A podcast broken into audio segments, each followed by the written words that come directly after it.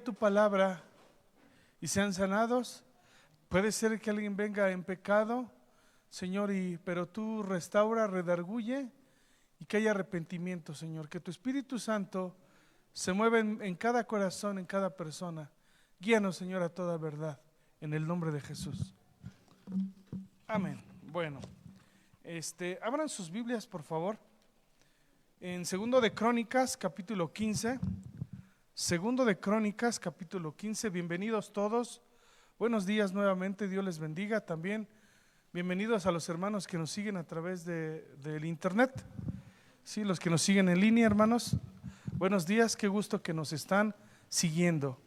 Seguimos con la serie Personajes Bíblicos. ¿sí? Este es el tema número 30 de esta serie. 30, este, 30 personajes ya hemos visto. El tema este, hoy es, el, vamos a hablar de un rey llamado Asa. ¿Han escuchado hablar del rey Asa? ¿Sí? Entonces vamos a estudiar de este rey. Fue un rey reformador. Vamos a leer ahí segundo de Crónicas 15, a partir del versículo 1 dice así. Vino el Espíritu de Dios sobre Azarías, hijo de Obed, y salió el encuentro de Asa y le dijo, Oídme, Asa y todo Judá y Benjamín. Jehová estará con vosotros si vosotros estuviereis con él, y si le buscareis, será hallado de vosotros, mas si le dejareis, él también os dejará. Muchos días ha estado Israel sin verdadero Dios y sin sacerdote que enseñara y sin ley.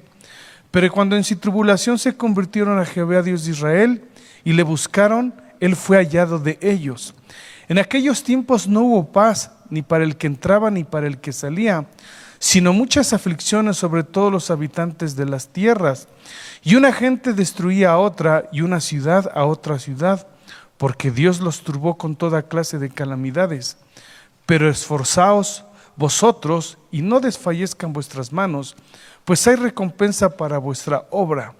Cuando yo asa las palabras y la profecía del, profeta Sarías, hijo de Obed, cobró ánimo y quitó los ídolos abominables de toda la tierra de Judá y de Benjamín y de las ciudades que él había tomado en la parte montañosa de Efraín y reparó el altar de Jehová que estaba delante del pórtico de Jehová.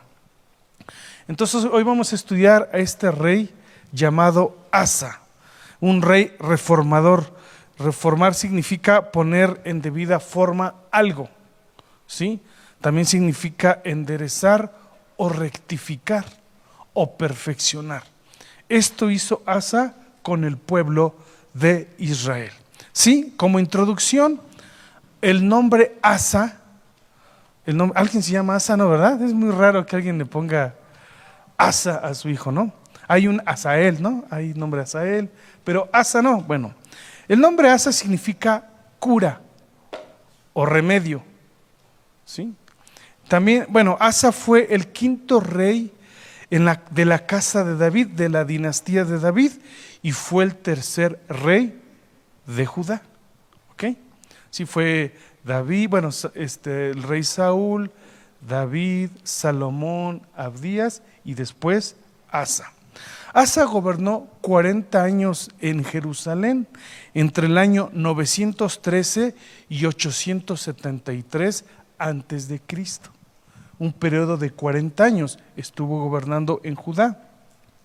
Era hijo de un rey que se llamaba Abías, mencioné hace rato, y bisnieto de Salomón. El nombre de su madre fue Maca, hija de Bisalón. ¿Sí? Tuvo ocho hijos el rey este Asa de los cuales destaca Josafat, que fue el que le sucedió en el reino. Si después que murió Asa empezó a gobernar el rey Josafat. Eso como introducción. Entonces quiero que veamos lo que hizo el rey Asa, qué sucedía en la época en que reinaba este rey y qué principios espirituales se pueden aplicar a nuestra vida. ¿Ok? Entonces vayamos por favor a Segundo de Crónicas ahí, capítulo 15, versículo 1. Las escrituras dicen así. Vino el Espíritu de Dios sobre Azarías, hijo de Obed. Se entiende que este Azarías era un siervo de Dios y, y Dios le dio un mensaje al rey y a todo el pueblo. Dos, y salió al encuentro de Asa y le dijo, oídme, Asa y todo Judá y Benjamín, se refiere a las dos tribus del sur. Recuerden que ya estaban divididos. Había diez tribus en el norte y dos tribus en el sur. Bueno, y vean, lo que vean cuál fue el mensaje. Jehová estará con vosotros si vosotros estuviereis con él. Y si le buscareis, será hallado de vosotros. Mas si le dejan, ¿sí? si se apartan de él, ¿qué pasará? Él también os dejará. Hay un versículo muy similar, paralelo, que nos enseña este principio. Vamos a Josué capítulo 24. Es un pasaje muy similar, básicamente dice lo mismo. En, está en Josué 24, versículo 20, dice así. Vean que es el mismo principio. Si dejares a Jehová y sirvieres a dioses ajenos, estoy en Josué 24, versículo 20. Si dejares a Jehová y sirvieres a dioses ajenos, Él se volverá y os hará mal. Está fuerte esto, ¿no? Es muy fuerte esta, esta porción. Pero recuerden una cosa, y ahorita lo vamos a leer, que Dios al que ama, disciplina, lo corrige, pero siempre será para el bien. Y además dice, no solamente os hará mal y os consumirá. Ustedes saben que Dios es amor, pero también la Biblia dice que Dios es, es fuego consumidor. Vean las dos cosas, ¿sí? Y os consumirá después que os ha hecho bien. En otras palabras, nos conviene no apartarnos de Dios, ser constantes con Él. En otras palabras, nos conviene tenerlo de nuestro lado o estar de su lado. Miren lo que dice Romanos capítulo 11, versículo 22, hablando de este principio. No es que Dios no nos ame o sea un Dios cruel, sí, o que no tenga amor. No, claro que no.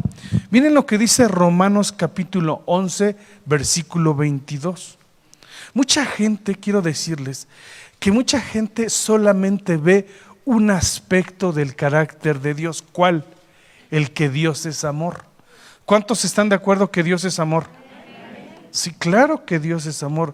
Pero se nos olvida el otro aspecto que también Dios puede ser severo. Se nos olvida también que Dios es un Dios justo. Miren lo que dice ahí. Tienen Romanos 11, 22. Mira pues, chécalo. Mira pues la bondad y la qué? Y la severidad. ¿Qué es ser severo? Severo significa ser duro, también habla de ser una persona con rigor, ¿no? Con autoridad, con, una persona que es, este, que es amoroso ciertamente, pero en determinados momentos es duro, es severo. Mirad pues la bondad y la severidad de Dios. Fíjense, la severidad ciertamente para los que cayeron, pero la verdad, perdón, pero para la bondad Sí, es para contigo. Si permaneces en esa, en esa bondad, en otras palabras, no te apartes a diestra ni a siniestra, mantente con Él. Pues de otra manera, tú también serás cortado, en, esta, en este caso, serás también disciplinado. ¿Cuántos de ustedes alguna vez han disciplinado a sus hijos? Yo creo que todos, quiero decirles una cosa, que yo a mis hijos no hay un solo día que no les diga, no hagas esto, o que los regañe. No hay, bueno, no pasa ni una hora. De verdad, bueno, cuando no estoy en casa, salgo a trabajar, seguramente Ale pues los regaña, ¿no? Dios, ahora, ¿lo hacemos porque no los amamos? Por supuesto que no porque los amamos. Ahora miren este mismo principio en Hebreos 12, versículo 6. Porque yo quiero, hermanos, que usted no vaya a confundir el que Dios es amor, claro que sí.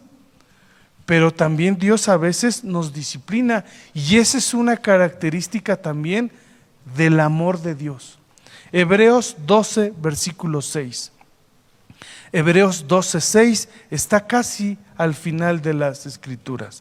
Dice así Hebreos 12, 6. Dice, porque el Señor al que ama, disciplina. Pero fíjense lo que viene a continuación. Y azota a todo aquel que recibe por hijo. ¿A cuántos de ustedes alguna vez les pegaron con la chancla? Y usted corrió y, tenía un tino, mamá. ¡Fum! Y donde más dolía, ¿sí o no, hermanas? Yo sé que nunca practicaron el deporte de jabalina, ¿se han visto esos? Pero tenían un buen tino las madres, ¿sí o no? Bueno, Dios es el que ama y azota aquel que recibe por hijo. Miren, vamos a seguir leyendo. Si soportáis la disciplina, Dios os trata como hijos. Porque, ¿qué hijo es aquel a quien el Padre no disciplina? ¿A cuántos de ustedes, cuando eran niños, de verdad los disciplinaron? Y dan gracias a Dios porque los disciplinaron. Sé que hay casos donde los papás se pasaron, que no supieron, porque una cosa es disciplinar y otra cosa es lastimar. Yo sé eso. Pero damos gracias a Dios porque nos corrigieron, ¿no? Porque hoy los padres le tienen miedo a los hijos. Y más con, no, no, te voy a llevar a la... No, y el papá hasta le tiene miedo. Hoy está sucediendo eso. Bueno, ¿qué más? Por otra parte, tuvimos a nuestros padres terrenales que nos disciplinaban y los venerábamos. ¿Qué causaba la disciplina? Respeto, honra. Entonces, puede ser que alguien de ustedes esté en disciplina de parte de Dios. Está pasando una situación. Debe de causar temor, reverencia y venerar a Dios. No queja nada de eso, sino, Señor, tienes razón. Estoy en esta situación porque yo solito me metí en ella y ahora me estás corrigiendo. Entonces es importante que nosotros podamos detectar esa situación. Bueno, ¿qué más? ¿Por qué no obedeceremos mucho mejor al Padre de los Espíritus y viviremos la vida abundante? Versículo 10. Y aquellos ciertamente por pocos días nos disciplinaban como a ellos les parecía, pero este para el que nos es provechoso, para que participemos. ¿Cuál es el propósito de la disciplina? Para que participemos de la santidad, que seamos, que seamos mejores hijos. Porque a veces hay rebeldía, a veces hay malas palabras, a veces hay malos pensamientos, a veces hay acciones que no están bien. Y Dios, exactamente, que no entonces hay que nosotros dejarnos disciplinar. ¿Qué más? Versículo 8. Pero si se os deja sin disciplina, de la cual todos han sido participantes, entonces sois bastardos y no hijos. De repente mis hijitos quieren, ahí donde vivimos, Ah, es como en un cuadro, son casas alrededor y en medio hay un jardín muy grande. Y pues son, son, tienen sus amiguitos ahí. Y de repente quieren estar muchas horas ya, ya noche. Y les digo, no, no, no, se me meten. Y me dicen, ¿y por qué ellos sí los dejan y tú, nosotros, y tú a nosotros no? Entonces les contesto y les digo, mira, porque ellos no son mis hijos no me interesan ellos, me interesas tú. Y a veces usted puede preguntarse, ¿por qué aquel que es adúltero, borracho, parrandero y jugador le va bien? Y yo que vengo a la iglesia, que oro, que adoro, que contribuyo con mis diezmos, lo que sea, me va mal. ¿Nunca se ha preguntado eso? ¿Por qué yo? Y a ellos no. Y aquí está la respuesta. Se va a escuchar feo, porque ellos son bastardos y no son hijos. yo tengo potestad de regañar a mis hijos porque son mis hijos y los amo. No puedo regañar a otros niños porque no son míos. Lo mismo hace Dios con nosotros. Dios a quien disciplina. Y a los otros no son sus hijos. Siéntase orgulloso y feliz de que usted es hijo de Dios. Y si está pasando en una disciplina, dele gracias a Dios porque dice, yo soy hijo de Dios. Y si usted nunca ha pasado por algo así, de verdad que preocúpese. ¿Me estoy explicando? ¿Qué más? Es verdad, ciertamente, versículo 11, es verdad que ninguna disciplina al presente parece causa de gozo. ¿A quién le gustaban que le pegara? ¿A quién le gusta que, situaciones así? A nadie. Si no es de tristeza. Pero después da fruto apacible de justicia a los que en ella han sido ejercitados. Entonces, hermanos, la vida en Dios es como una moneda. ¿Cuántas caras tiene la moneda? Dos. Una moneda, una cara de la moneda está en, vaya a Deuteronomio 28. Deuteronomio 28. Vean esta, esta cara de la moneda. Deuteronomio 28.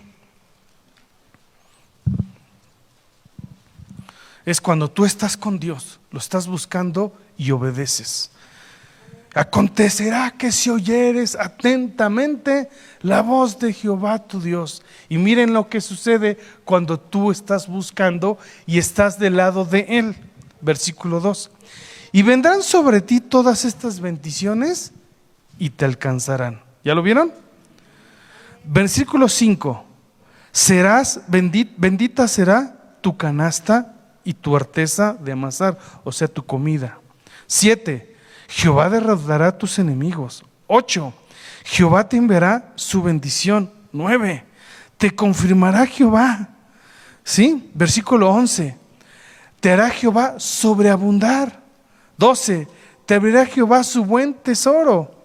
Al final del 12 dice, y prestarás y tú no pedirás prestado. 13, te pondrá Jehová por cabeza y no por cola y estarás encima. Eso es estar del lado de Dios. Pero ¿qué pasa si una persona se aleja de Dios? Ciertamente Dios es bondadoso, pero miren lo que sucede cuando alguien se aleja, está en el versículo 15. Pero acontecerá que si no oyeres, híjole, hasta no quiero mencionarlos, pero dice, estas maldiciones vendrán sobre ti, te alcanzarán. Versículo 19, maldito serás en tu entrada, hasta se escucha feo, ¿no? 20, y Jehová enviará contra ti la maldición. 21, Jehová traerá sobre ti mortandad. 22, Jehová te herirá con tisis, con fiebre, con sequía, dice adelante. Sí, este 24, dará Jehová por lluvia a su tierra polvo y ceniza en vez de agua. 25, Jehová te entregará derrotado. Miren lo que dice el 28. Jehová te herirá con locura, ceguera y turbación de espíritu. ¿Ha visto esas personas que no tienen paz, tranquilidad, siempre ansiosas, no pueden dormir? Algo está sucediendo ahí. Después dice en el 32, al final, y, desfallecerán por ellos, eh, por ellos todo el día, y no habrá fuerza en tu mano, no habrá fuerza, energía, ánimos para seguir. Versículo 34, y enloquecerás a causa de lo que verán, de lo que verán tus ojos. Y empieza a decir un montón de cosas. Ahorita me acordé de. ¿Ustedes saben quién fue Friedrich Nietzsche? Sí, un psicoanalista alemán. ¿Sí? ¿Alguien ha hablado? ¿Ha escuchado hablar de él? Esta persona terminó loco y, con un problema bucal. Le pasó esto porque él, tiene una frase muy, muy famosa que dijo, gracias a Dios, soy ateo. le pasó todo eso. ¿Han escuchado hablar de Sigmund Freud? Él, él, terminó, dijo cosas aberrantes y terminó con cáncer en su, en su boca tenía unos dolores muy espantosos, tanto así que él, él murió, le, le, inyectaron morfina, una como sobredosis, y ahí murió. Eso sucede cuando una persona se aparta. Ciertamente Dios es bondadoso. Lo que quiero mostrar con esto, hermanos, es que más vale que busquemos a Dios. Si la vida cristiana es difícil a veces, ¿sí? Buscando a Dios. Imagínense sin Él. Entonces busquemos al Señor con todo nuestro corazón. Miren lo que dice Deuteronomio, ahí atrásito, en versículo 4, versículo 29. Capítulo 4, versículo 29. Deuteronomio 4, versículo 29. Más si desde allí buscares a Jehová tu Dios, ¿qué va a pasar? Lo hallarás. Si lo buscares, ¿cómo? Ahí está el secreto ¿Cómo hay que buscarlo? De todo de tu corazón y de toda tu alma. Entonces, ¿cómo hay que buscar a Dios? Con todo. No sé si alguna vez ustedes, su jefe en el trabajo les ha dicho, quiero que des el todo. Todo tu empeño, tu energía y tus fuerzas. ¿Y qué haces tú? Lo haces. O un profesor en la universidad o en la prepa, jóvenes, vienen los exámenes finales ¿Y qué hacen los jóvenes? Le dan con todo. O cuando estás practicando un deporte, fútbol, no sé, americano, o estás corriendo, o estás en un gimnasio y te dice el instructor, dale, si puedes. ¿Y qué estás haciendo tú? Hasta, hasta, hasta cambiamos el rostro, ¿no? Y estás dando, ¿qué estás haciendo? Estás dando el todo. ¿Pero por qué? Cuando Dios nos dice que demos el todo, con todo el corazón y con todo el alma, no lo hacemos en las cosas espirituales. Dios nos reprocha y nos dice, dale con todo.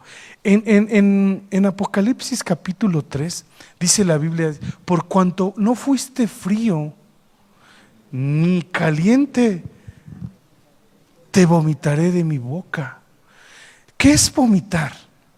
Es algo desagradable, es algo feo, pues Dios se disgusta con aquellas personas que no son fervorosos en las cosas espirituales. Es más, vamos a leerlo. Vamos a Apocalipsis capítulo 3, versículo 14. puede ser que haya gente que viene aquí y dice, yo creo en Dios. ¿Cuántos creen en Dios? Y dice, no, pues yo no soy ateo. ¿Cuántos ateos hay aquí? Puede ser que haya uno, no que otro, ¿no? Está bien, bueno, qué bonito que viene a escuchar, ¿no? ¿Saben que los demonios y Satanás no son ateos? Ellos no son ateos, ¿eh? Ellos creen, así dice la Biblia, son creyentes. ¿Cuántos creyentes hay aquí? Somos creyentes, pero los demonios creen y tiemblan, pero ¿qué creen? No viven la vida de santidad. Espero que no, usted no nada más sea un simple creyente, porque hay gente que dice, yo creo en Dios, no soy ateo, de vez en cuando voy a la iglesia y me gusta cómo habla ese pastorcín, pero no dan el todo, no se esfuerzan verdaderamente en buscar a Dios, son tibios. Miren, vamos a leerlo. Apocalipsis capítulo 3, versículo 14. Y escribe el ángel de la iglesia en la, Odisea. He aquí el amén. Aquí el amén se refiere a Jesús. El testigo fiel y verdadero. El principio de la creación de Dios dice esto. Miren, son palabras de, Jesús. Y ahí va, eh, viene aquí el reproche. Yo conozco tus obras. Y miren lo que viene a continuación. Que ni eres frío ni caliente. Ojalá fueses una de las dos.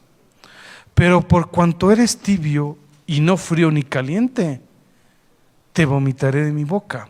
Porque tú dices, yo soy rico y me he enriquecido y de ninguna cosa tengo necesidad y no sabes que tú eres, de estas palabras fuertes, eres un desventurado, miserable, pobre, ciego y desnudo. Imagínate que Dios te dijera así directamente, miserable, desventurado, pobre, ciego y desnudo. ¿Por qué? Por tu tibieza. Hay que comprometernos con Dios.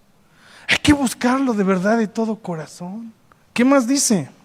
Por tanto, yo te aconsejo que de mí compres oro refinado en fuego, para que seas rico. Eso habla de, de Jesús mismo. Y vestiduras blancas para vestirte. Esto habla de santidad, de una vida correcta. Y que no se descubra la vergüenza de tu desnudez. Y unge tus ojos con, colirio. O sea, habla de un ajuste en la vida espiritual en la visión espiritual, porque a veces pensamos, tenemos pensamientos errados en cuanto a las cosas. ¿Qué más? Y miren, miren cómo termina. Este, ah, yo reprendo y castigo a todos quienes, a los que amo. ¿Se dan cuenta? ¿A quién ama a Dios? A todos, a sus hijos, pero también los disciplina. Sé pues celoso y puede ser que alguien aquí, ¿cuántos ya aceptaron a Cristo, a Jesús en su corazón? Pero hay que arrepentirse de sus pecados. Que arrepentirse de lo que hayan hecho. ¿Han confesado al Señor sus pecados? Hay que confesarlos, porque el, que, el que encubre sus pecados no prosperará, mas el que los confiese y se aparta alcanzará misericordia. Hay gente que no ve prosperar en su vida, en su andar. ¿Sabes por qué? Todo va de mal en peor porque no has confesado tus pecados, porque no te has arrepentido de corazón y tropiezo tras tropiezo. ¿Por qué no me... Dios, ¿dónde estás? ¿No que tú eres bueno? No, el problema no está con Dios, el problema está con uno. Hay que arrepentirse de lo malo que, haya, que hayas hecho. ¿Me explico? Bueno, ¿qué más? Entonces, hermanos, hay que amar a Dios con todo. les voy a platicar una ilustración. Estaba un, un, anciano, un hombre ya mayor, predicando acerca de que debemos amar a Dios con todo el corazón. Entonces estaba escuchando un joven. Entonces, cuando terminó la conferencia de este anciano, el joven se acercó al anciano y le dijo, ¿qué es amar a Dios con todo el corazón? Entonces el anciano lo abrazó y se lo llevó a un río. Ya caminaron y llegaron a un río y le dijo al joven, inclínate y bebe agua. Entonces el anciano, perdón, el joven se inclinó y empezó a beber agua. Y entonces el anciano que estaba a su lado, ¿qué creen que hizo? Que lo agarra de la cabeza acá ¡fum! y que lo sumerge. Entonces el, joven a los primeros primeros segundos no hizo reacción alguna, le tenía respeto al anciano. Pero empezaron a pasar los segundos y empezó a sentir la falta de aire y empezó a, empezó a forcejear con el anciano. El joven, como estaba joven, sí pasaron 30, 40 segundos y rápido pudo, este, pudo levantarse y le dijo al anciano, hey, ¿qué le pasa? ¿No ve que me estaba ahogando? Y entonces el anciano le contestó y le dijo, así como peleaste conmigo para salir del agua, con todas tus fuerzas y con toda la desesperación, así tienes que buscar a Dios. De esa manera, hermanos, debemos de buscar a Dios con todo el empeño, con todo el empuje, con todas las ganas. Miren, regresen a segundo de Crónicas, capítulo 15, versículo 2. ¿Sí? ¿Cuántos están buscando a Dios de todo su corazón? Amén. Bueno, espero que sí. Y si no lo estás haciendo, hoy es un tiempo de reflexión para que lo hagamos. Y salió al encuentro de Asa, estoy en segundo de Crónicas 15:2, y le dijo: Oídme, Asa y todo Judá y Benjamín, Jehová estará con vosotros. O sea, él va a estar él te va a cubrir con sus alas y debajo de sus alas estarás seguro. Él será tu sombra a tu mano derecha, el que va delante, el que va detrás, el que va a tus costados. Él va a estar contigo, sí. Leamos ahí. Si vosotros estuvierais con Él. La palabra estuvierais significa permanecer nosotros tenemos que permanecer. En Juan 15, 4, no lo busquen, dice, permaneced en mí y yo en vosotros. Juan 15, 6 dice, el que en mí no permanece, yo le echo fuera. Porque hay otro, ahí atrásito dice, porque separados de mí, nada podéis hacer. Dios quiere un pueblo, hermanos, que permanezca, que sea, que sea constante. Hermanos, imagínense que esta iglesia ya lleva veintitantos años. Imagínense que toda la congregación que ha venido aquí siguiera viniendo, que permaneciera. Cabríamos en este lugar, tendríamos que hacer como siete, ocho cultos. Ahorita tenemos dos. Se van ustedes y llega otro tanto.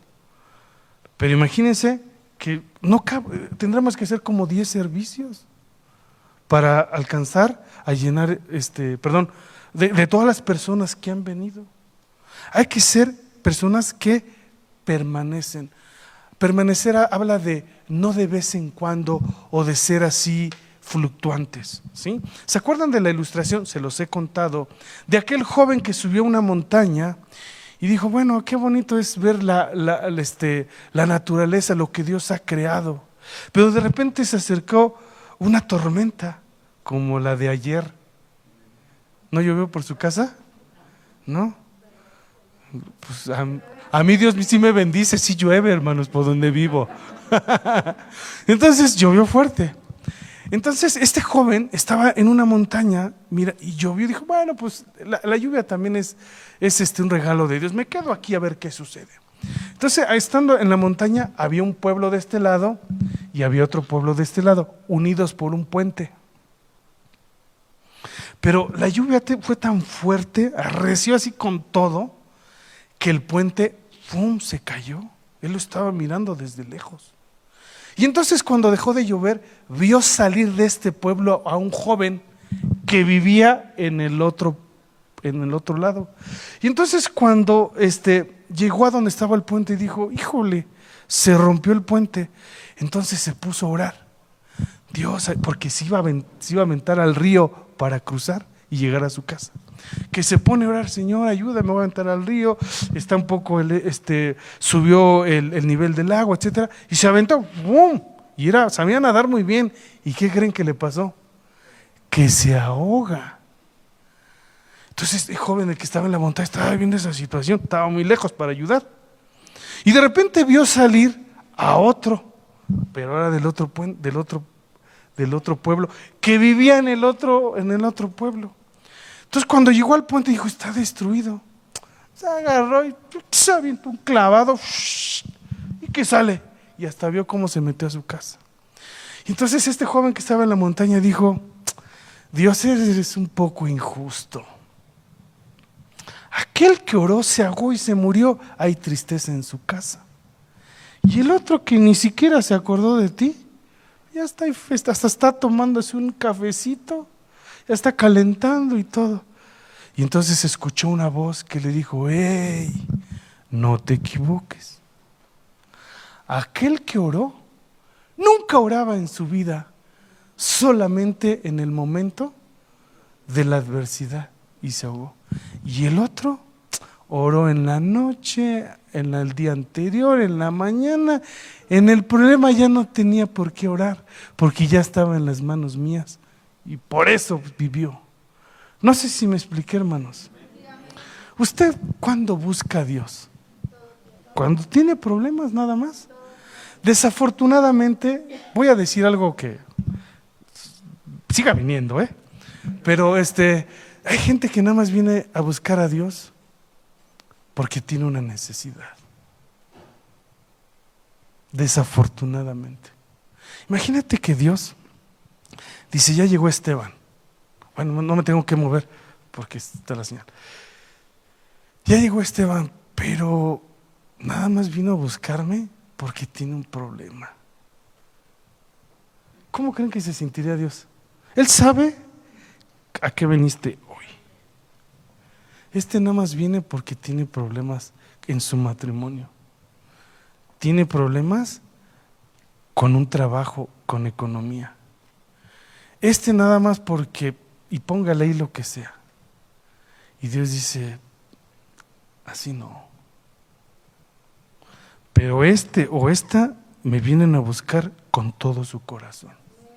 Y veo un montón, para que no se pongan tristes, porque como que se apachurraron.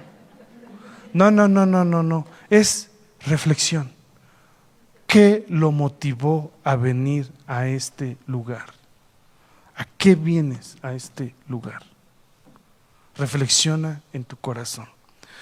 ¿Qué más? Segundo de Crónica, estoy en el 2, ¿verdad? 15.2. Si vosotros estuviereis con él y si le buscareis, será hallado de vosotros. ¿Qué es buscar a Dios? ¿Acaso se busca a Dios porque está extraviado? Híjole, ya se me perdió Dios, ¿dónde está? Hay que buscarlo. ¿Qué busca la gente hoy en día? ¿Qué busca, por ejemplo, un artista? De afuera. Fama, dinero y... O sea, ¿han escuchado a esos artistas que... La otra vez estaba escuchando a... Este, estaba escuchando una, una entrevista de... ¿Sí saben quién es Luis Miguel, verdad? ¿No? Bueno, es un artista, es un artista de allá afuera, ¿no? Entonces, yo sé que ustedes no escuchan, pero un artista de allá afuera. Entonces decía, le tenía un, se ve que llevaba un tiempo de vacío y le preguntaban, es que yo soy el hombre más feliz cuando estoy en el escenario. ¿Y saben por qué? Porque ahí recibe el aplauso. Porque está, está buscando qué? Es ego, es fama, ¿sí? ¿Qué busca un atleta? Nuevos récords, ¿no? Ganar medallas, ganar dinero. ¿Qué busca un político? Poder, sí, tener el control de todo. ¿Qué busca un, qué más diremos? Bueno, ¿qué, ¿qué, buscará un cristiano? ¿O qué se supone que debe de buscar un cristiano? Pues a Dios, ¿no?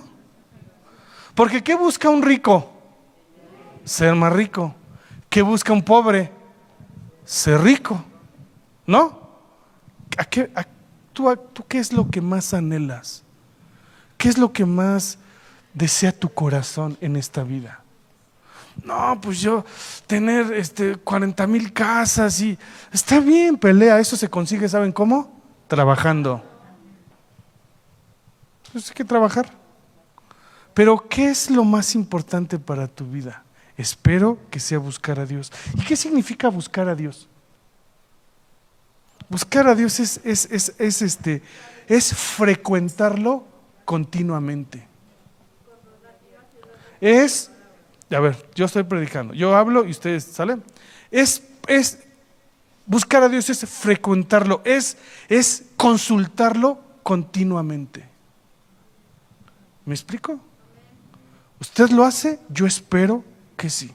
Porque como dije hace rato, a veces nada más lo buscamos cuando el agua está hasta aquí. Por eso les pregunto a ustedes y analícese, ¿cuál es mi motivación para venir a la iglesia? No, es que tengo que ver a fulanito de tal o a esto. Tengo ¿Cuál es tu motivación? ¿A qué viniste hoy? Yo porque Dios sabe, ¿eh? Dios sabe. Y tú. Por eso Josué dijo, sino que de día y de noche meditarás en él, para que guardes y hagas conforme a todo lo que en él está escrito, porque entonces y hasta entonces harás prosperar tu camino y todas las cosas te saldrán bien. Mira que te mando que te esfuerces y seas valiente. Bueno, ¿qué más? Segundo de Crónicas capítulo 15 versículo 2. Y si le buscares, será hallado de vosotros, mas si le dejares, dejaréis, él también os dejará tres. Y miren, aquí vienen tres cosas muy tristes que le pasaba al pueblo de Israel. Miren, tres. Muchos días ha estado Israel sin verdadero Dios. Uno, dos, sin sacerdote que enseñara, es la dos, y sin ley. Tres cosas que el pueblo de Israel no temía, no tenía. La primera, muchos días ha estado Dios sin, Israel sin verdadero Dios. Estaban llenos de dioses ellos, el pueblo de Israel. Había mucha idolatría en el pueblo de Israel, pero no tenían al verdadero Dios. Y hoy sucede lo mismo. Hoy está el Dios de las riquezas, el Dios del yo, el Dios del cuerpo, el Dios del placer. Y hay un montón de dioses. No lo busquen. Primera de Juan 5:21 dice, hijos o hijitos, guardaos de los ídolos.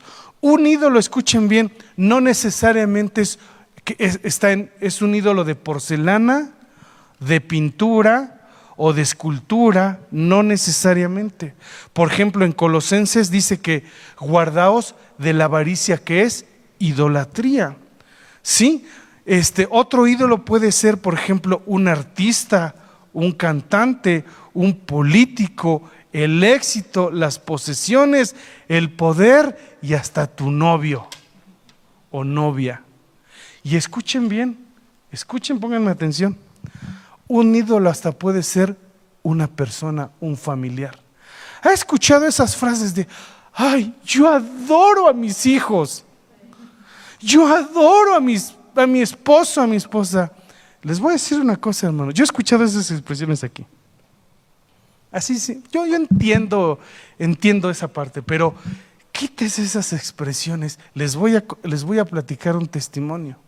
Una mujer una vez le dijo al pastor, ay, a un pastor, ay, usted me va a perdonar, pastor, pero yo a mi esposo lo adoro con todo mi corazón. Y el pastor le dijo, no, no digas eso. Bueno, a, los, a la semana de haber dicho eso, al esposo que lo meten a la cárcel. Le daban una golpiza, ah, pero unas golpizas sabrosas en la cárcel.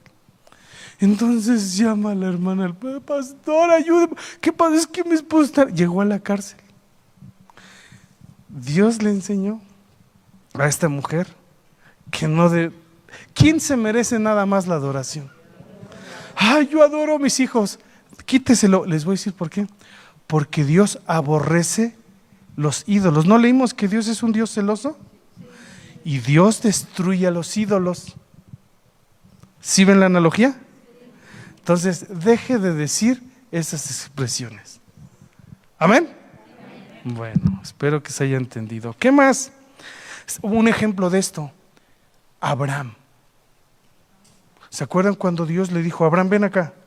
sacrifícame a tu hijo, al único. ¿Era el único? No, había otro. Pero le dijo, al que amas, al que amas, al que estás amando por encima de mí. Ah, ok. ¿Y qué creen que hizo Abraham? Lo llevó. Y cuando iba a, a, este, a sacrificarlo, apareció un cordero y Dios le dijo, ahora sé que temes a Jehová. Entonces es importante, hermanos, que Dios tome el primer lugar, porque si no, nos puede probar. Ahora también, Israel no tenía el verdadero Dios. Escuchen, puede ser que usted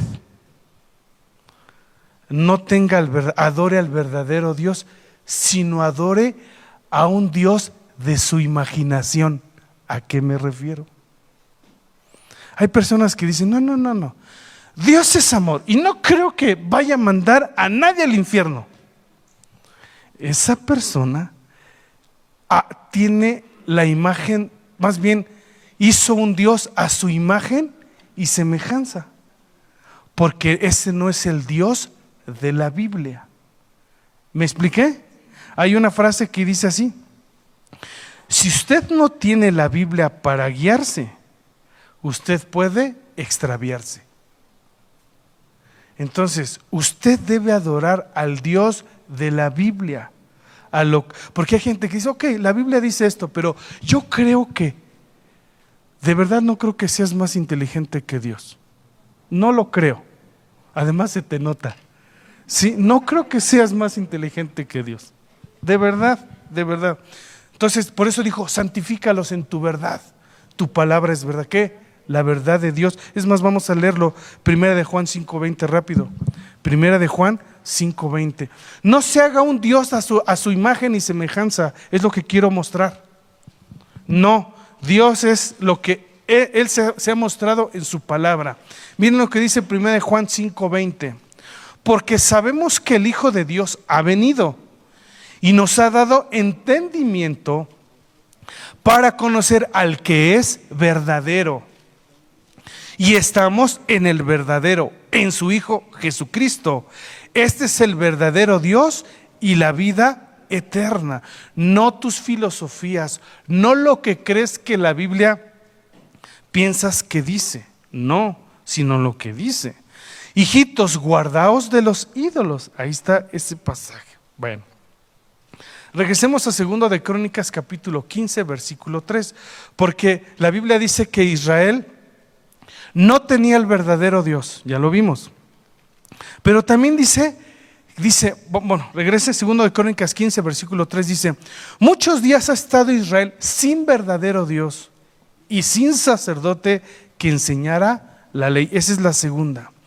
Era vital era de suma importancia la salud espiritual del pueblo, que el sacerdote este, enseñara bien al pueblo. Era vital. ¿Sí saben que, que la Biblia dice que somos reyes y sacerdotes? ¿Sí saben eso? Somos reyes. ¿Qué es usted? Un sacerdote. ¿Quién era, un, ¿Quién era un sacerdote en el Antiguo Testamento? Era uno que ministraba a Dios, que hacía sacrificios, pero también estaba encargado de enseñar la ley al pueblo. Y escúchame bien tú, varón, tú, varón, sobre todo tú. Tú eres el sacerdote en tu casa y tú estás encargado de enseñarles la palabra a tus hijos. No se limiten y no crean que la responsabilidad la tienen las maestras en la escuela dominical. ¿Eh? Hay que te enseñe la maestra. No, no, no, no, no. Porque hay, hay, hombres que dicen, bueno, ¿quieres ir a la iglesia? Tú ve a la iglesia. Yo me voy a quedar a ver el América Cruz Azul, porque creo que le va a ganar 7-0 el Cruz Azul. y se quedan al partido de fútbol. Yo le voy al Cruz Azul, hermanos. ese día me daba un poquito de... No quería ni venir al templo. Dije, no, hay, hay que les predique otro. ¿Sí? Pero hay gente, hermanos, que hace un lado, son los que cuando está el Super Bowl, cuando viene Checo Pérez que va a ganar, lo digo por mí porque yo soy fanático de todo eso, ¿eh? que cuando va a jugar Djokovic contra Federer, que cuando hace un lado la iglesia y les importa un comino, esos hermanos no están liderando bien su hogar. Dios tiene que ser lo primero y más importante. Y esa responsabilidad tú como sacerdote la tienes. Dice la Biblia, instruye al niño en su camino y cuando fuere viejo no se apartará de él. El pueblo no tenía sacerdotes y hoy se está descuidando el sacerdocio en la casa. Sus hijos, hermanos, están siendo enseñados por filosofías y conceptos que contradicen la palabra de Dios estoy seguro que muchos de sus hijos o hijas dicen, no, yo no me quiero casar. ¿Qué tiene de malo que tengo amigos que son homosexuales? No, Dios los ama a esas personas, sé que quede claro. Y si llegan aquí, los recibimos con todo el corazón, de verdad, de verdad. Pero hoy hay muchas cosas que están cambiando. Y si tú no cimentas bien, de verdad tu hogar se va a caer. Al rato no te quejes si las cosas no salen bien.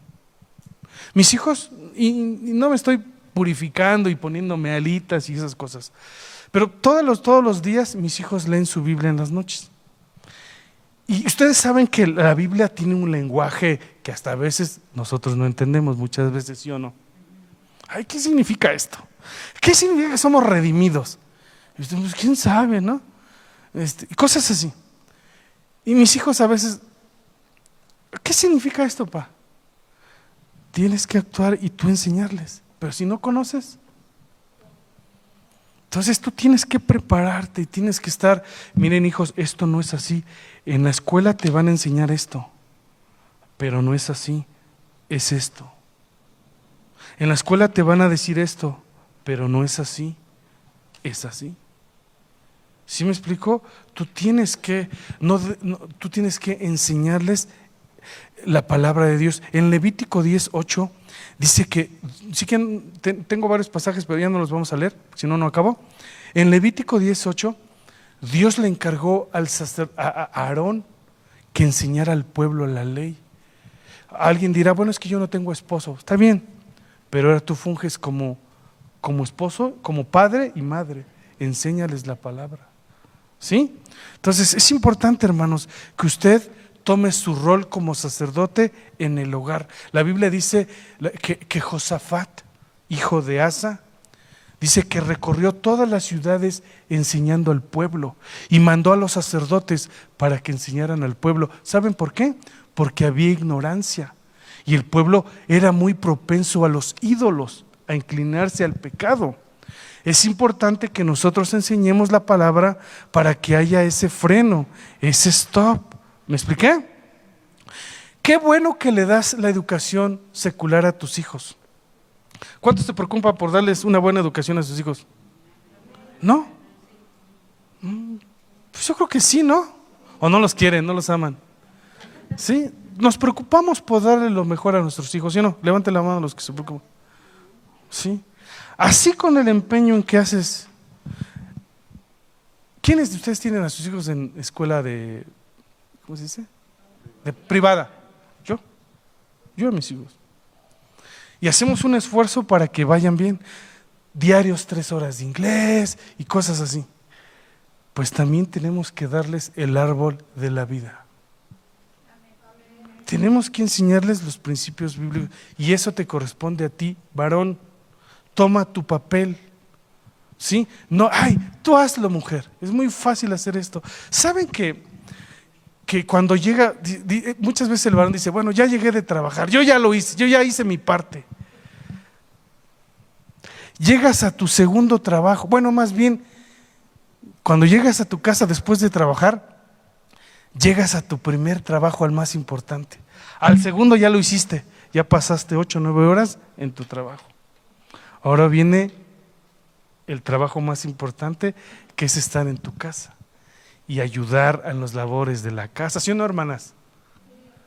Si ¿No les gustaría que su esposo lavar, les ayudara a lavar, que hiciera limpieza con ustedes? ¿Sí? Que, les, que cocinara él también. Ahí sí fallo yo, hermanos. Ni el agua de café me sale. Pero bueno, pero hay que ayudar, hermanos. Hay que hacer ese y después ministrar a los, a los suyos enseñarles la palabra, tomar un, momento de, de, altar familiar. No necesita mucho, no necesita orar dos, tres horas. Ojalá y lo haga. Pero tómese un tiempo. Amén. Ese es lo que le toca. ¿Qué más para terminar? Híjole, me falta un montón. Dice que había, no había Dios, verdadero Dios en Israel, no había sacerdote y tampoco tenían la ley. ¿Qué pasaría si quitáramos las leyes en, una ciudad? Bueno, más sencillo, que si apagara el semáforo que aquí está en, Rayón y... ¿Cuál es esta avenida? Y Juárez. Una media hora. Habría un caos. Nada más con un solo semáforo. Es importante la ley entonces porque si no habrá caos. La Biblia dice que, este, que el amor, eh, por haberse multiplicado la maldad, el amor de muchos, ¿y saben lo que significa la palabra maldad? En el griego del término anomos. A sin nomos, ley. Entonces, ¿qué es maldad? Sin ley. Hoy la gente está viviendo sin ley. Todo mundo hace el esposo lo que quiere. La esposa igual y los hijos, pues contentos, hacen lo que quieren y viven sin ley. Entonces es importante, hermanos, que nosotros tengamos la ley de Dios en el corazón. Amén. Cuando hay ley, hay orden. ¿Se acuerdan cuando, cuando la Biblia dice que y Dios vio que había un desorden? Y entonces él empezó a ordenar todo y dijo, y dijo Dios, ¿con qué ordenó? Con la palabra con esto, porque esto te mete al orden. Cuando hay ley, cuando está la ley en tu vida, estarás ordenado. Cuando hay ley en tu familia, estarás ordenado. Cuando hay ley en la sociedad, pues la sociedad está así, hermanos. Porque esto es un desbarajuste, porque no tienen la ley de Dios. Entonces es importante, hermanos, es como, ¿a quién de ustedes les gusta manejar? ¿No? En carretera, ¿sí? A algunos nos gusta manejar en carretera. Y cuando usted va, no sé, a 110 por hora, y de repente ve un letrero que dice, curva peligrosa a 100 metros. ¿Qué hace usted? Le acelera. ¿Qué hace? Y más si llevas a tu familia. Pues desaceleras y frenas, porque viene la curva peligrosa. Pero hay mucha gente que no ha respetado esa ley. Y entonces en la curva viene el precipicio. Y entonces, ¿qué pasa? Muchos han quedado ahí. Es importante que obedezcamos la ley de Dios. Hay gente que no se deja. Fíjense, vamos a leer un pasaje, es importante. Y Salmo 119. Salmo 119, por favor.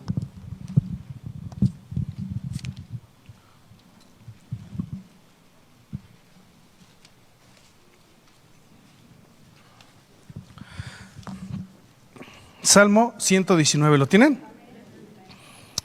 Ojalá y se aprenda este capítulo, pero más que aprendérselo, lo viva. 119, 56. ¿Lo tienen? vamos a leerlo juntos. Una, dos, tres. Estas bendiciones tuve porque guardé, otra vez, estas bendiciones tuve. ¿A cuántos les gustan las bendiciones? Los que no levantaron la, mano, son unos hipócritas. son unos falsos mentirosos. ¿A cuánto les gustan las bendiciones? A todos. Entonces hay que obedecer sus mandamientos. Pero hay gente, hermanos, que no le gusta ser bendecida. Insiste en pecar. Gritan. Pelea tras pelea en el hogar, discusión tras discusión, son deshonestos, son revanchistas, groseros, miran pornografía, son tranzas, violan a sus propias esposas, son, son gente horrible, hermanos, pero quieren la bendición de Dios. No es así, no es así, hermanos. Tenemos que obedecer a Dios con todo el corazón. Porque entonces viene, por eso dice, hasta entonces harás prosperar tu camino y todas las cosas te saldrán bien. Amén. Bueno, va rápido, segunda de Crónicas 15, nos vamos a tardar tantito. Dice ahí, pero cuando en, su tribulación se convirtieron a Jehová de Israel y le buscaron.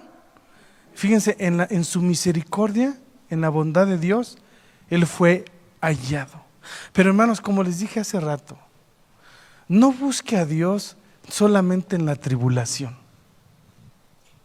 Busque a Dios en todo momento.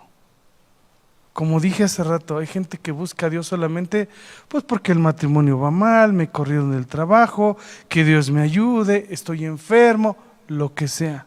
Está bien, búsquelo, ¿eh? es que el hermano dijo que no, ya no, no, no, no, no, búsquelo, no se confunda. Pero es como, a veces nos pasa como, como esto.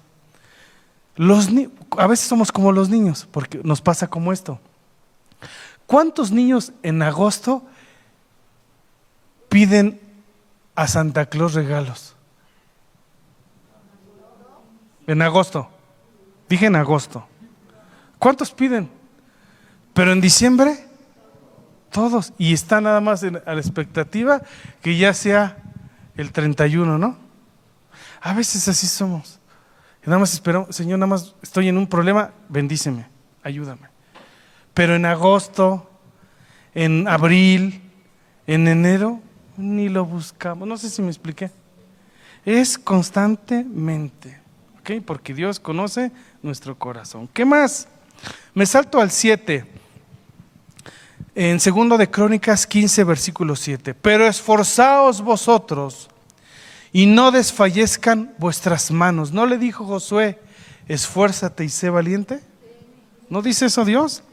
Pues hay recompensa para vuestra obra. Hay recompensa. Cuando tú buscas a Dios, tu vida personal se arregla. Tu matrimonio se puede arreglar. Se puede componer. Y muchas cosas se pueden arreglar. ¿Cuántos de ustedes, hombres, se esforzaron en conquistar a su a la que es ahora su mujer? ¿Cuántos les costó trabajo? ¿A nadie? les da pena. ¿No? Algunos sí, ¿a cuántos se levantan su mano? Pues no pasa nada. Sí, algunos sí. Sí, algunos sí. No, otros les fue muy facilito, ¿a poco sí? ¿A poco eran muy guapos? ¿Sí? A algunos sí nos fue fácil. Ah. No, no, no, pero ¿cuántos se esforzaron por conquistar a su... o al revés? ¿Cuántas mujeres estaban ahí insistiendo con el que es ahora su esposo? ¿No? Pues algunos sí también. No tiene nada de malo. Bueno, con ese ímpetu, con ese, con esas ganas, pues, busquemos a Dios. Esfuérzate en Él. ¿No? Búscalo constantemente. Dice la Biblia, sé fiel hasta la, todo el tiempo. Dice, hay otro pasaje que dice, ah, he peleado la buena batalla, he, guardado la fe. No nos cansemos pues de hacer el bien, porque a su tiempo cegaremos. Así que hermanos, estás firmes y constantes, creciendo en la obra del Señor, siempre sabiendo que el trabajo en el Señor no es en vano tu esfuerzo en buscar a Dios nunca será en vano. ¿Saben qué si es vano? Y tengan mucho cuidado porque a veces Satanás nos, nos ataca ahí. Cuando te pasas dos, tres horas en tu celular y más viendo TikToks y este, de repente te salen cosas que no, que no deberías de ver. Pero cuando estás ocupado, cuando estás buscando a Dios, pues Satanás no te va a tentar tan fácilmente porque estás bien alimentado con él. A veces nosotros propiciamos las tentaciones y eso hace que nosotros caigamos. ¿Me expliqué? Esfuérzate en buscar a Dios verdaderamente. Va a haber fruto, hermanos, de verdad. En toda, dice, hay un pasaje en Proverbios que dice, en toda labor hay fruto. Y Pablo decía, ¿no sabéis que los que corren en el estadio, todas a la verdad corren? de tal corre, de tal manera que lo obtengáis. Habla de un esfuerzo y después vendrá una recompensa. ¿Sí? Jesucristo dijo, este, si alguno quiere venir en pos de mí, niéguese a sí mismo, tome su cruz cada día y sígame. Terminamos leyendo dos pasajes. Jeremías y después segundo de Crónicas. Jeremías 29, versículo 11.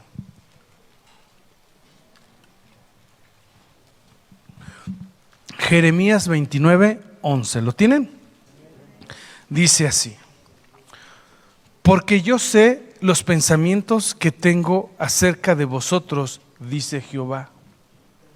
Veamos qué tipo de deseos y pensamientos tiene Dios para nosotros. Pensamientos de paz y no de mal, para darte el fin que tú esperas. 12. Entonces me invocaréis y vendréis y oraréis y yo os oiré. Y miren la frase que viene a continuación. Y me buscaréis y me hallaréis a donde quiero llegar, porque me buscaréis de todo vuestro corazón. ¿Qué hizo el pueblo con el rey Asa? Lo buscaron de todo su corazón. ¿Quiere las bendiciones de Dios? Búscalo con todo el corazón. Y leamos segundo de Crónicas 14 del 1 al 8, rápidamente lo voy a leer. Segundo de Crónicas, capítulo 14. Voy a leer desde el versículo 1. Miren, es el reinado de Asa y miren lo que sucedió. Aquí como que resume todo lo que el reinado de Asa. ¿Ya lo tienen? Segundo de Crónicas, capítulo 14, versículo 1 dice así. Durmió Abías con sus padres y fue sepultado en la ciudad de David y reinó en su lugar su hijo Asa en cuyos días tuvo sosiego el país por diez años. Acuérdense que ahí todo el tiempo se estaban peleando, hermanos. Dos, e hizo Asa lo bueno y lo recto ante los ojos de Jehová su Dios, porque quitó los altares del culto extraño y los lugares altos, quebró las imágenes y destruyó los símbolos de acera. Versículo 4. Y mandó a Judá que buscase a Jehová, el Dios de sus padres, y pusiese por obra la ley y sus mandamientos. Lo que estuvimos este, estudiando ahorita. Él mandó, vamos a buscar a Dios, vamos a practicar, porque ¿saben qué sucedía, hermanos? Cuando un rey malo llegaba a ser rey de Israel, ¿qué creen que hacía el pueblo? Igual se desviaba. Si el rey iba hacia la idolatría, ¿dónde creen? El pueblo igual. Si el rey hacía esto malo, el pueblo igual. Por eso es importante que tú, varón, hagas las cosas bien porque los de atrás, tu esposa y tus hijos, te van siguiendo. Entonces, ¿qué más? Y mandó, versículo 4, y mandó a Judá que buscasen a Jehová, el Dios de sus padres, y pusiesen por obra la ley y sus mandamientos. 5. Quitó asimismo de todas las ciudades de Judá los lugares altos y las imágenes, y estuvo el reino en paz bajo su reinado. ¿No todo el mundo está buscando la paz? ¿Cuál fue el secreto? De buscar a Dios. No estaban buscando la paz, pero fue una consecuencia del buscar a Dios. ¿Qué más? Este, 6. Y edificó ciudades fortificadas en Judá. Eso habla de que prosperó por cuanto había paz en la tierra y no había guerra contra él en aquellos tiempos, porque Jehová le había dado paz. Dijo por tanto a Judá, edifiquemos este, estas ciudades y cerquémoslas de muros con torres, puertas y barras, ya que la tierra es nuestra. Y vean la consecuencia, porque hemos buscado a Jehová nuestro Dios, le hemos buscado y Él nos ha dado paz por todas partes. Edificaron pues y fueron prosperados. Fue una, una consecuencia de buscar a Dios. Ocho, tuvo también Asa ejército que traía escudos y lanzas, de Judá trescientos mil y de Benjamín doscientos ochenta mil que traían escudos y entesaban arcos, todos hombres diestros. Hasta ahí, hermanos. ¿Se dieron cuenta las bendiciones que tuvo Asa por el simple hecho de buscar a Dios? No hemos acabado porque me faltó mucho. Yo creo que de hoy en ocho seguimos con este, con este estudio de un reformador, de un rey llamado Asa. Amén. Inclinen su rostro, cierren sus ojos y comprométase a buscar a Dios con todo el corazón. Amén. Señor, muchas gracias por tus mandamientos. Gracias, Señor, por tus consejos. Gracias por lo que hoy aprendimos. Queremos, Señor, comprometernos a vivir, a buscarte, no solamente en las malas, sino todo el tiempo, Señor. Perdónanos cuando a veces nuestro corazón no ha sido sincero, cuando a veces no somos reales. Perdónanos. Queremos, Señor, buscarte siempre, constantemente, porque entonces, Señor, tu mano estará con nosotros.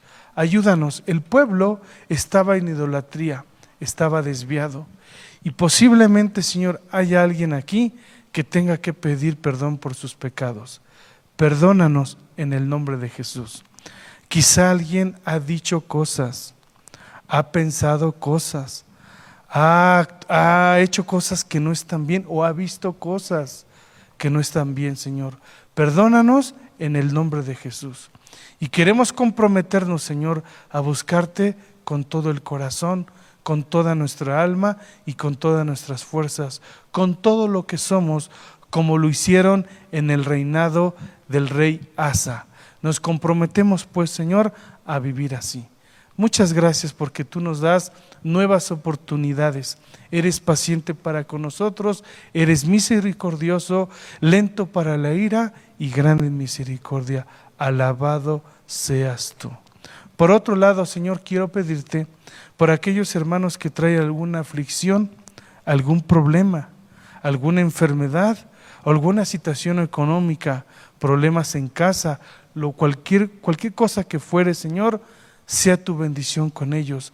Bendícelos, ayúdales, dales tu sabiduría, dales tu poder, dales, Señor, de tu gracia. Por favor, en el nombre de Cristo Jesús.